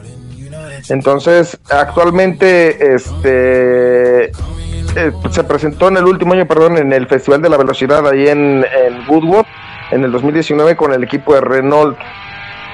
Entonces, este, si es así, creo que es piloto de pruebas actualmente de, de, de Alfa Romeo de Renault, si no mal me equivoco. Entonces, pues bueno, no es Renault, no, es de Alpine, perdón, con ese cambio de nombre se me está yendo a mí todo. Es piloto de pruebas. Entonces ah. sería interesante verlo. Si, si es así, pues ya sería cuestión de ver si se queda con el puesto de Antonio Giovinazzi. Entonces, ahí, aquí en este caso, a, esa, a lo que iba, es que Antonio Giovinazzi tiene que demostrar en este gran premio que se tiene que quedar con el puesto. No puede dejarlo que llegue un, un asiático, porque ellos todo hacen bien y, se quede con su puesto. Entonces, Sochi, aunque es un premio donde no se pueden hacer muchos rebases, pues entonces aquí todo es a matar o morir. Claro, claro, claro, claro. O sea, entonces ahora, ahora se suma entonces a esta lista de posibles pilotos de que tomarían el asiento de, eh, de Alfa Romeo se, sumaría este piloto chino, ¿no? Que, bueno, estoy leyendo aquí es Wang Yushu, ¿no? Wang Yushu, algo así, pero bueno. es complicado decir su nombre. Me quedo con, con Yuki Sonoda. sí, que al parecer es el, favorito de, de, quedárselo. Y oye, es un piloto de Fórmula 2, o sea, no es no está tan mal y si y regresamos al mismo proceso de, de la presión de los equipos por tener ahí como como injerencias en sus próximos pilotos, pues si viene con billete y si viene de una categoría donde pues daba buenos resultados y tiene el respaldo de, alguien más como un gran premio, pues también puede ser interesante para la escudería. Y creo que sería algo muy extraño, ¿no? Yo no recuerdo ningún piloto chino en los últimos años, no sé si tú recuerdes alguno. Piloto chino en los últimos años no. Yo bueno, chinos, de, algún piloto chino no recuerdo. Yo me, yo me acuerdo de. Em, había un piloto en un. Bueno, en un japonés, ¿no? En, Toyota. Este. Takuma Sato. ¿Takuma Sato era? Sí. En Toyota, Takuma Sato. Eh, había otro, pero eran japoneses. Chinos, la verdad, no, no, no había escuchado, así que habrá que habrá que ver. Ahora, si es que llega con, con un pan bajo el brazo, como dicen, como se dice eso, con una buena una cantidad fuerte de dinero, probablemente a Alfa Romeo le llame la atención y termine siendo ese su piloto, ¿no? Porque inclusive habría había una opción de la, la opción de Nick de Bris, ¿no? Que, que también estaba ahí posible, pero si dices que viene con, con dinero o con un patrocinio importante, entonces probablemente termine siendo él el, elegido, ¿no? Habrá que ver qué va a pasar ahí también. Entonces ahí estaría Antonio Giovinazzi viendo sus últimos momentos. Creo que es pesado y complicado para, para los pilotos cuando tienen en contra una situación con referente a los pilotos, ¿no? Entonces, pues veríamos qué sucede poco a poquito. Si, en el Gran Premio voy a repetir algo que dije, que dije creo que en el primer programa, pero ya son tres años de Giovinazzi y que no puede demostrar ya, lamentablemente, si es que en estos, en este último examen no lo da bien, ya yo veo complicado que se mantenga. Yo ahí sí ya lo veo muy muy difícil ese tema para para eh, para Giovinazzi. Esperemos que, que, que demuestre que, que, por lo menos si es que es posible que se mantenga y si no, también estoy leyendo declaraciones de que probablemente él esté contento con irse a ser piloto de pruebas de Ferrari, así que habrá que habrá que ver qué le espera. Pues a ver qué show. Entonces, para cerrar este premio al Gran Premio de, de Rusia, George, ¿cuál va a ser tu podio. Vamos a, vamos a ponerlo interesante. ¿Qué te parece si decimos quién va a ser el poleman? Y damos nuestro podio para el Gran Premio y vemos si la atinamos para el próximo episodio. ¿Qué te parece? Ok, vamos entonces con los tres primeros. Con únicamente el poleman, me dices tú, ¿no? Así es. Ok, a ver, para el poleman, yo creo, yo eh, creo que va a ser Max, Max Verstappen, definitivamente. Ok, y para tu podio, ¿cómo lo pondrías? Ah, perdón, y el podio, bueno, a ver, en el podio ahí sí me, me complico, creo, creo que va a estar entre Max Verstappen, Bottas y em, normalmente en curvas, yo creo que va a estar entre, con, o sea, va a ser Verstappen, Bottas y Norris, no lo veo a Hamilton ahí. Interesante, interesante. Fíjate cómo se han metido los McLaren, independientemente al principio de la temporada, no los podíamos en los primeros lugares y se están metiendo poco a poco ya para finalizar el, campeonato. Sí, sí, yo creo que sí. ¿Tú cuál sería tu, tu, tu poleman? Yo pondría de poleman al señor Walter y Botas Vaqueras. Ya. este pondría ya en el podio pondría a y Bottas en primer lugar, Checo Pérez en segundo y me iría por un Hamilton tercero y Max penaliza para el motor. Ok, ok. P2 Checo. Checo y, y me dices eh, el P3 quién? Sería Hamilton. Hamilton. Ah, o sea, tú pintas de Mercedes este, el podio. Pues sí, porque creo que tienen que jugar y ser inteligentes Red Bull. Creo que, mira, por ahí escuché un comentario que decían que el primero que haga la. Porque también recuerda que Hamilton tiene que cambiar de motor. También creo que está en su tercera unidad de, potencia. Entonces estaba escuchando que decían que el primero que jale el gatillo es el primero que va a hacer que el otro penalice el motor. Por ejemplo, si yo me meto primero como Red Bull, en el siguiente premio va a penalizar Hamilton. Porque imagínate que lo arriesga y pierde el motor en un momento importante. Entonces ahí es donde va a tener que, que, hacer lo posible para ser inteligentes en el momento de la estrategia. Entonces el primero que tome la acción de penalizar es el que va a obligar al otro a penalizar en la próxima carrera. Claro, claro, claro, claro, eso sí. Eso sí, no, definitivamente va a tener que haber un completamente un juego de equipo para ver quién va a, cómo va a ser y va a quedar todo. Pero, pero bueno, yo sigo pensando que todavía Red Bull puede tener más opciones ahí en, esta carrera, ¿no? Justamente por este tema de la, de cómo es eh, el circuito, ¿no? Por el tema de las curvas, por el tema de, de, que tienen, tienen, digamos que en el primer sector es la curva, la, perdón, la recta, entre comillas, más larga, ¿no? Entonces por ahí que, que pueda ser, eh, pueda ser eh, para, para Red Bull muy beneficioso esta carrera, así que habrá que, habrá que esperar a ver eh, cómo se da todo, sobre todo en la pole, ¿no? Y a ver si... Sí, claro. A ver si es cierto y después ya hago mis apuestas oficiales. Ahora hay que recordarles cómo está el día de hoy el campeonato de, de, pilotos.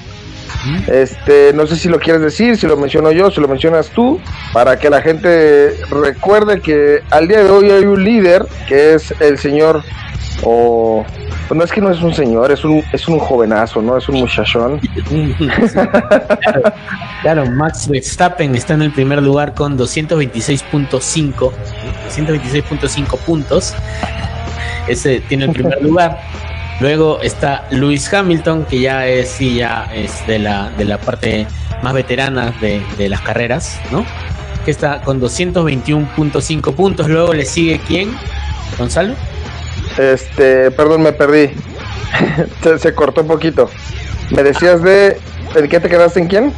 Eh, en el segundo lugar está Luis Hamilton con 221.5 puntos. Luego viene.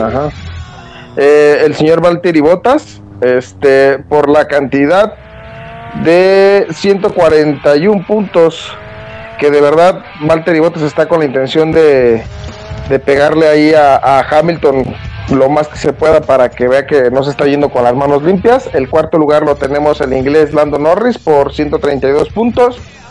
En el quinto, el chiquito bebé, el señor que me quita los sueños. Lo amo, cásate conmigo. Con 118 puntos. Y luego en sexto lugar, ¿quién viene? está Charles Leclerc con 104 puntos. Que, eh, de Ferrari, el, el monegasco Charles Leclerc. Y en el séptimo, con 97.5 puntos, Carlos Sainz, el español, que está demostrando que tiene, tiene nivel, ¿eh? Tiene nivel. Si tuviera el auto, yo creo que tendría más opciones. Inclusive, yo creo que si Carlos Sainz hubiera, se hubiera mantenido en, porque él está en McLaren, ¿no? Si se hubiera mantenido en McLaren, hubiera tenido más oportunidades que las que tiene ahorita en Ferrari. ¿eh? Creo que más bien fue por el hecho de que Daniel Ricciardo venía de una buena temporada con Renault y que veían más madera en Ricciardo que, en él, ¿no? Creo que no le dieron la confianza necesaria para, para, este, para mantener el lugar, pero pues uno no es el dueño de la escudería, sino creo que lo decidieron elegir. Ajá, y mira, ojo que Ricciardo está por detrás de Sainz, está en el puesto 8 con 83 puntos, ¿no? Ricciardo que también ha tenido muy buena, o, sea, digamos, eh, hablando ya eh, como piloto, en, su, en toda su, su, campaña como piloto, es, es, un piloto muy bueno que él, definitivamente en Red Bull no iba a poder mantenerse como segundo piloto, pero eh, lamentablemente este año con, con, McLaren no le está yendo muy bien, aunque ganó la última carrera, ¿no? Así que esperemos que de acá en adelante mejore, ¿no? En el noveno tenemos al a Pierre Gasly, ¿no? El francés. El niño llorón, el, niño, llorón. Y después en el décimo, ¿quién está? Está el señor Fernando Alonso, este, que la verdad me sorprende después de su regreso se sigue manteniendo en, digamos que en el top 10 de, pilotos con la cantidad de 50 puntos. Y luego le sigue el francés Esteban Ocon con 45 que ahí había los rumores de que se estaban cambiando el chasis. Y después sigue el alemán Sebastián Vettel con 35 eh, puntos sobre los 25 que tiene su compañero de escudería Lance Stroll este, George, de ahí para adelante ya vienen los eh, ya los más rezagados, ¿no? Ya los que tienen o tienen un mal auto o han tenido un mal año, ¿no? Como pasa con el caso de Yuki Tsunoda, ¿no? Que teniendo el mismo auto que eh, Pierre Gasly, solamente tiene 18 puntos, ¿no? Y está en el puesto 14. Eh, Así es. La sorpresa, la sorpresa creo que es esta, que está en el quinceavo puesto. Eh, George Russell con 15 puntos con un auto que la verdad es que no da para tanto, pero que él le ha sacado el jugo a más no poder, ¿no? Así es. Y de ahí seguiría su compañero Nicolás Latifi con Williams, que le dando 7 puntos a la escudería. Después seguiría el Iceman, el hombre que este año se retira de manera definitiva, que es Kimi Raikkonen, que se le va a extrañar quieras o no. Y luego este seguiría el señor de la polémica de si se queda o no, que es Antonio Giovinazzi con la cantidad de un maravilloso punto. Y aquí es donde empieza la divergencia, ¿no? De si sí o si no. Debemos de recordar que hay 20 pilotos, ¿no? Y hay tres pilotos en la parrilla que quedan disponibles. Van a decir por qué. Porque Mick Schumacher aparece en el lugar 19 con 0 puntos. Y uno pensaría, pues Nikita Mazepin es el que queda con el número 20, pero no al parecer Robert Kubica que cubrió a, a Kimi Raikkonen en las dos semanas o los dos grandes premios por, por la, eh, la sintomatología de COVID, pues se quedó con el lugar número 20 porque tuvo mejor clasificación y mejor posición que el señor ruso Nikita Mazepin. El, de la polémica Nikita Mazepin. o sea, con la misma cantidad de puntos, pero que te da mejores resultados, un piloto de, de reserva es algo que me sorprende. Pero bueno, eso, es, eso ya es eso, es, eso es como dicen, harina de otro costal, ¿no? Ahí ya es todo un tema esto, ¿no? Pero, pero al, fin y al cabo son tres pilotos que lamentablemente tienen cero puntos y que, y que en realidad es lamentable, ¿no? O sea, ver esos últimos lugares, eh, bueno, el, la excepción creo es Kimi Raikkonen, que lamentablemente también tiene dos puntos y que se va de la categoría eh, con este tipo de, ¿no? Con, con, estos dos puntos. De resultados. Pero eh, a los pilotos que digamos más jóvenes se los está viendo que tampoco tienen el mismo rendimiento. Hablamos de Giovinazzi, ¿no? Y en general. Eh, y bueno, nada, simplemente eso. Último está Nikita Mazepin y creo que último eh, va a seguir quedando porque no veo que haya ninguna mejora en su rendimiento. Y lo peor es que se ve, y estaba viendo justo algunos videos, donde se ve que el tipo maneja lo más alocado posible y sin pensar ni siquiera en su, su integridad ni en la de sus compañeros. ¿eh? eso, eso, es, eso es peligroso en realidad. Tener un piloto de ese tipo me parece un poco peligroso. Así es. Ahora vámonos con eh, el standing de lo que vendría a ser el campeonato de constructores. En la punta aparece Mercedes con la cantidad de 362.5 puntos. De verdad hasta me da risa ese punto 5 por, por la historia de Bélgica. Seguido de Red Bull con 344. Si se fija no es mucho punto de diferencia. Creo que dos buenas carreras de, de Red Bull pueden hacer que todo esto se dé la vuelta y que otra vez vuelva a estar en el primer lugar. Este, después, ¿quién sigue, George? Después sigue McLaren con 215 puntos, que tiene lógicamente a Richardo y Norris, que ahí han hecho algo, algo para ir por encima de Ferrari, que es el cuarto lugar con 201.5 puntos. Eh, y luego, bueno, ¿quiénes están luego? Luego seguiría Ferrari, que aunque me parece que han sido más consistentes que McLaren, están en la cuarta posición. Creo que les ayudó más bien McLaren el, el 1-2 del Gran Premio en Italia. Y por eso Ferrari, aunque ha sido más constante y han estado los dos pilotos punteando, se encuentra en la cuarta posición con 205, eh, perdón, 201.5. Y luego seguiría la escudería francesa llamada Alpine con motorización Renault con 95 puntos. Y aquí viene de la tabla hacia abajo. Aquí se están peleando por ver quién es el que tiene la peor temporada. Sí, sí, sí, ahí viene, Entonces, Alfa Tauri, ¿no? Alfa Tauri con 84 puntos, que tiene lógicamente los pilotos Yuki Sonoda y Pierre Gasly. Luego Aston Martin, que el año pasado como Racing Point era una revelación y este año lamentablemente ha caído bien abajo. Está con 59 puntos y que tiene pilotos a Sebastián Vettel y el Lance Stroll. Eh, y luego Williams, ¿no?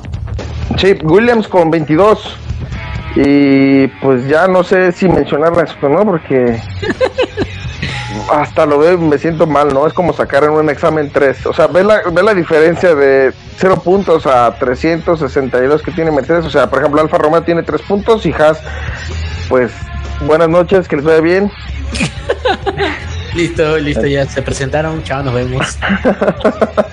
Entonces, pues el campeonato está apretado en la parte de arriba y en la tabla por el, o sea, se está, están apretados entre el primero y el segundo, el tercero y el cuarto y de ahí como del medio tabla hacia abajo, o sea, Alpine, Alfa Tauri, o sea, pues bueno, es que es que no sé cómo decirlo porque realmente sí se nota muchísimo la diferencia, pero sí se ha visto un, campeonato más competitivo. Esperemos que este fin de semana se ponga bueno, que todo lo que la gente dice que es un campeonato, bueno, una pista aburrida, pues ahora sí nos sorprenda como el Paul Ricard, que todo el mundo decía que en Francia iba a estar aburridísimo y terminó siendo un, un premiazo, ¿no? Sí, sí, claro, claro, claro. Esperemos que sí sea así y esperemos que, bueno, algo, como tú dices, mejore este tema, porque sí, la diferencia entre el cuarto y el quinto nada más ya es, es escandalosa y si vamos del primero o del cuarto únicamente al, al séptimo octavo, da hasta vergüenza, como dicen. Porque la verdad es que Sí, mira, por ejemplo, el cuarto nada más, que es Ferrari con 201.5 puntos. Y hablamos del séptimo o, el octavo, perdón, con 22 puntos, que es Williams. Wow, es una diferencia increíble. Es como que, como que eh, los Williams hubieran estado detenidos todo el tiempo y Ferrari hubiera estado corriendo, ¿no? Algo así. Sí, está, o sea, Es, es que Ay, caray, es que hay escuderías, es que escuderías como Ferrari que se han enfocado en el desarrollo, Alpine que se han enfocado también en el desarrollo del monoplaza para la siguiente temporada. Es como de, ah, caray, pues me la estoy jugando no esta temporada, sino hasta la siguiente. Entonces, eh, como Red Bull y como Mercedes. Mercedes tiene la finalidad de volver a obtener un título de constructores y que Hamilton llegue a su octavo campeonato mundial. Y Red Bull con la necesidad de que Max sea campeón y volver a los años de gloria que obtuvieron con Sebastián Vettel, creo que han hecho que, que se aprieten en la parte de arriba y que McLaren este, a pesar de que ha tenido, se encuentra en el tercer mundial, en el tercer lugar del mundial de constructores, creo que ha ido a la alza después de aquella debacle que tuvieron en su momento y que Zach Brown ha ido sacando adelante. También ante Binotto, que se ha enfocado en el desarrollo del monoplaza para el siguiente año, no le ha dado la importancia, ¿no? Entonces, eh, hay muchas cosas y muchos factores que afectan a la tabla, pero eso no quiere decir que no tengamos un gran premio y que sea competitivo y que no nos pueda sorprender como fue en el último premio en Italia, ¿no? Que nadie daba nada por, por McLaren y que terminó dándonos un carrerón del 1 y 2 y ganando este el tercer lugar del Mundial de Constructores. Y sobre todo demostrando que pueden hacer muy buen trabajo de equipo ambos, ¿eh? Pueden hacer muy buen trabajo de equipo. Así es. Pues George, creo que ya hablamos demasiado de lo que va a pasar. Es momento de subir a, nuestros, a nuestros monoplazas y empezar este gran premio, empezar a calentar los neumáticos y darlo el todo por el todo para finalizar con el gran premio de Sochil. Y yo creo que nos estaremos viendo el próximo, bueno, escuchándonos el próximo martes a través de las plataformas disponibles e invitarlos a que si les gusta esto nos dejen su comentario a través de la, de la página de Facebook que es Conexión Tus Amigos en las redes, ahí nos pueden encontrar sin problemas, ahí en el apartado que dice Fórmula, somos Fórmula 1, ahí nos dejen sus comentarios, los invitamos a que se contacten con nosotros, ahí viene toda la información y que nos dejen este comentarios de qué es lo que les gusta, qué no es lo que no les gusta, si quieren que hablemos de más de Sergio Pérez, de mi chiquito bebé, de que si son eh, Team Mercedes o Team Max Verstappen, el Super Max este, para que se contacten. Y si no tuvieron la posibilidad de escucharnos por completo o, quieren escuchar nuestros capítulos anteriores, nos pueden encontrar como Conexión Radio en Spotify.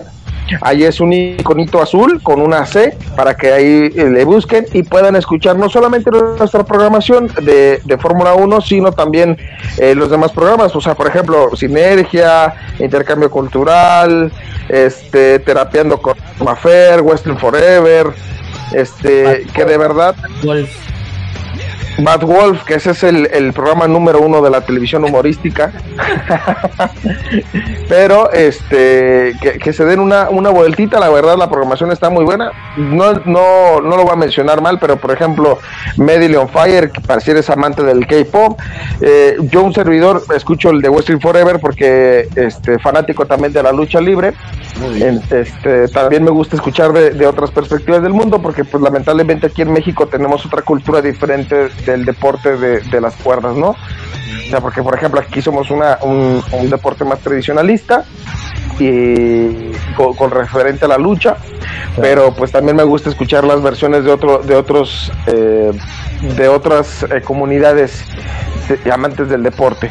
Entonces, así que chicos, yo no tengo nada más que agregar. George, ¿algo que quieras agregar? Eh, nada, simplemente para acotar un poco más a lo que has comentado, también recuerden que pueden eh, ingresar al WhatsApp de eh, Radio Conexión. Hay un enlace ahí en la publicación en Conexión Tus Amigos en las redes. Hay una publicación de Somos Fórmula 1 y hay un link para poder ingresar a, al WhatsApp. Y desde ahí también pueden comentarnos, darnos algún feedback, comentarnos si les gustó el programa y si quieren escuchar otras cosas sobre la Fórmula 1, más información, más datos, lo que quieran, lo pueden comentar desde el WhatsApp también para que sea de forma directa o si no, también desde la aplicación tienen una opción de chat en la cual también pueden dejarnos sus comentarios y de esa forma nosotros podamos leerlos eh, en vivo o en todo caso eh, leerlos y luego comentarlos en el siguiente programa. Simplemente eso sería todo eh, para mí también. Muchas gracias Gonzalo por estar aquí y bueno, nada, simplemente creo que nos queda subirnos a los monoplazas, que nos lancen las banderas a cuadros y terminamos ahí, ¿verdad? Muchas gracias también al buen Jonah, que está en los controles, escuchándonos hablar inclusive fuera de micrófonos de, de, lo que nos apasiona, de lo que nos llena de orgullo y invitarlos de igual manera que nos vuelvan a sintonizar la próxima semana a la misma hora por el mismo radio canal. Muchísimas gracias, nos vemos la siguiente semana y recuerden, nosotros somos Fórmula 1.